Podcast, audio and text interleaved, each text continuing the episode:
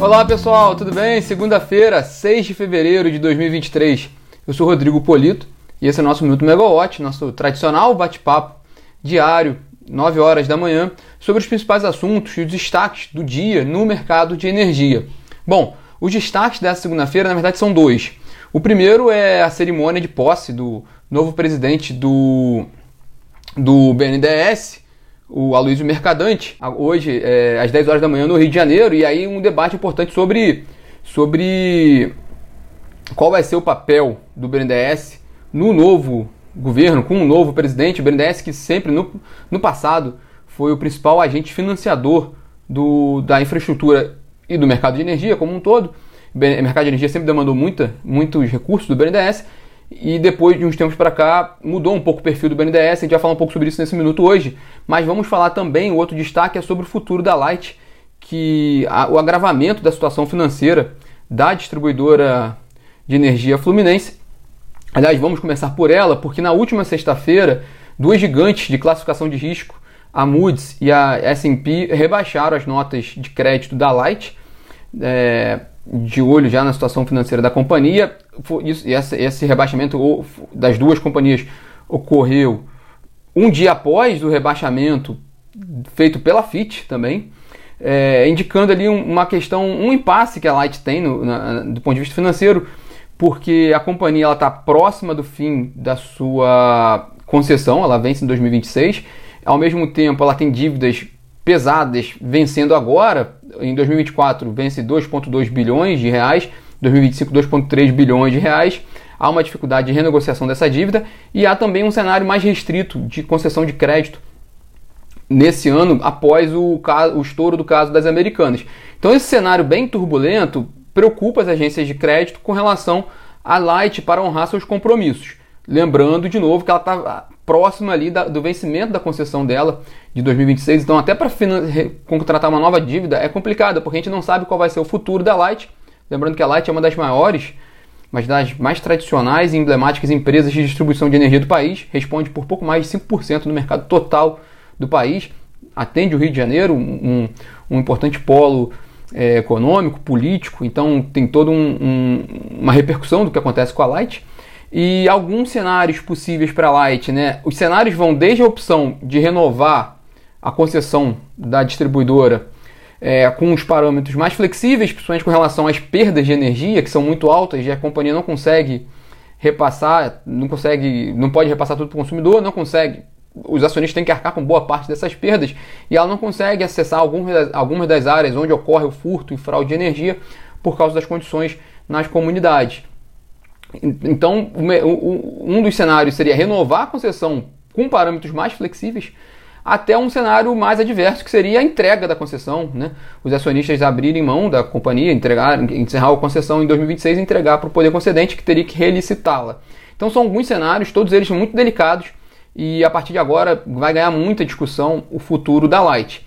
É, pelo balanço do terceiro trimestre do ano passado, a companhia tem uma dívida líquida de quase 9 bilhões de reais, né? É, e os números oficiais mais atualizados com relação ao quarto trimestre de 2022 e ao ano todo de 2022 vão sair no dia 16 de março, quando a gente vai ter uma, uma visão mais clara da situação atual da, da Light. Mas que tem, sim, nas duas, nas, duas, nas duas últimas semanas, movimentado muita discussão no mercado por causa do agravamento da situação dela. Ela até contratou uma assessoria é, para fazer uma melhora na estrutura de capital dela. É, e a tendência é que, de fato, esse assunto continue, continue bem quente nas próximas semanas. É, ainda sobre empresas do setor, a Copel divulgou os dados operacionais do ano passado. O mercado da distribuidora da Copel, lá do Paraná, cresceu apenas 0,3%. Mas aí a gente pode olhar o, a, os outros aspectos, né? Por exemplo, o mercado livre e a geração distribuída. Né? O mercado total da Copel, incluindo o mercado fio, né, das, das empresas que migraram para o mercado livre, mas que utilizam o, a rede da, da, da Copel, esse crescimento foi de 2,4%. E a geração distribuída, né, o volume de energia compensada, que é aquele excedente da GD, né, compensado no faturamento da Copel, cresceu 78% em 2022 em relação a 2021. É de fato essa expansão que a gente tem visto na geração distribuída. A gente vai falar um pouquinho sobre isso aqui também hoje, porque amanhã né, eu volto a discutir o tema. Né?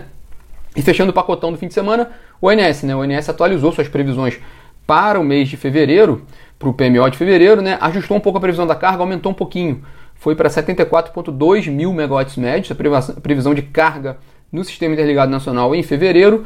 Então, com isso, agora o ONS prevê uma queda de 0,2% em relação a fevereiro do ano passado. A previsão anterior era de uma queda de 1,5%, então o ONS vê uma, um, um, aumento da carga.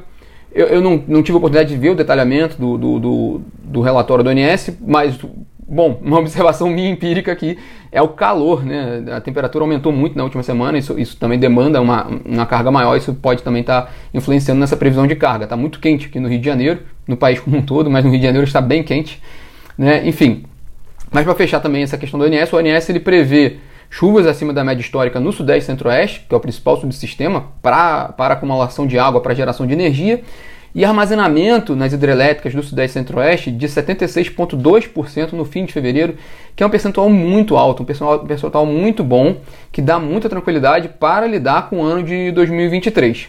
Mas vamos para hoje, né? que hoje, segunda-feira, promete, assim como a semana, né?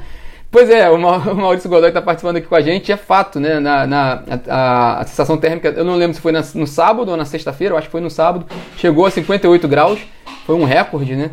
É, e realmente sábado foi um, foi um dia muito complicado de calor aqui no Rio de Janeiro. Mas o, o destaque para essa segunda-feira é a cerimônia de posse do presidente do BNDES, Aloysio Mercadante, que vai ocorrer às 10 horas da manhã na sede do Banco de Fomento, aqui no, no centro do Rio de Janeiro, com a presença prevista do presidente Lula. Há muita apreensão e a expectativa com relação ao BNDES nesse novo cenário sobre, a sobre um novo governo e sob a condução sobre, sobre o novo governo e sobre a condução do Aloysio Mercadante. Porque, lembrando rapidamente aqui, né, no passado, no primeiro governo Lula, e também no primeiro, no primeiro e segundo governo Lula, o BNDES tinha um papel muito participativo na expansão da infraestrutura do país, inclusive no setor elétrico, talvez era um dos, dos setores que mais é, recebia recursos do, do BNDES. O BNDES tinha umas, umas taxas de financiamento mais, mais mais interessantes para a infraestrutura, né, abaixo da taxa de mercado, incentivava esse mercado de infraestrutura.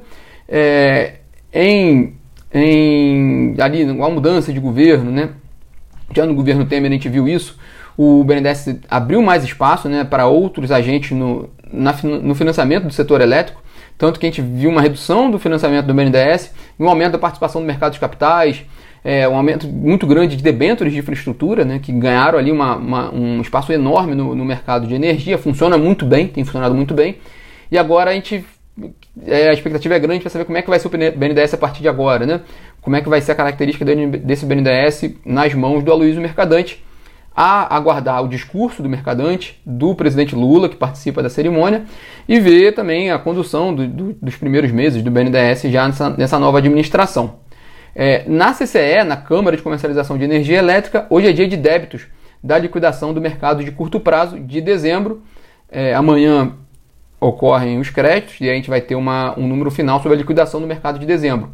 Porque aquele problema que a gente fala todo mês aqui continua, né, da inadimplência por causa das ações que protegem contra as despesas do GSF e com isso tem, tem, tem tem empresas né, que estão no crédito, na liquidação, que recebem menos de 20% do valor total a que tem direito. Então há um desequilíbrio no mercado de curto prazo que precisa ser corrigido. Né? É, e alguns destaques da mídia no dia de hoje. Né? O Valor Econômico ele traz uma matéria bem interessante sobre uh, o pedido que a Petrobras fez ao CAD, ao Conselho Administrativo de Defesa Econômica, para um novo prazo para a venda das refinarias no pacote de venda de, de ativos de refino Lembrando que esse pedido foi feito em 2022, então ainda sobre a outra administração, sobre um outro governo, e ver como é que a gente vai ficar, como é que vai ficar essa questão agora, porque o, a gente não sabe ainda se vai avançar esse programa de venda de refinarias nesse novo governo, que ele é averso à venda de ativos, né? É, é pouco provável que hajam vendas significativas de ativos na Petrobras nesse ano, nessa, nesse no, nessa nova gestão mas ela tem um, um, um termo assinado com o CAD que ela, que ela, teria que se desfazer dessas refinarias. Então, como é que fica também essa discussão com o CAD? Né? Já tem esse acordo, então não tem como, como, como tem que cumprir ou tem as sanções do acordo. É, ou, ou, o que pode ser feito, de repente, um novo prazo, enfim, o que o que o, que está sendo discutido lá no CAD agora, né? É, e o Estadão traz uma matéria importante também sobre a ausência de pedidos de rescisão amigável de usinas no, no, no, leilão do, do leilão emergencial de outubro de 2021, aquele leilão da CREG, no, no olho do furacão da crise energética, porque a gente estava com, com, com receio né, de, de faltar suprimento de energia. Foi feito aquele leilão com preços elevados.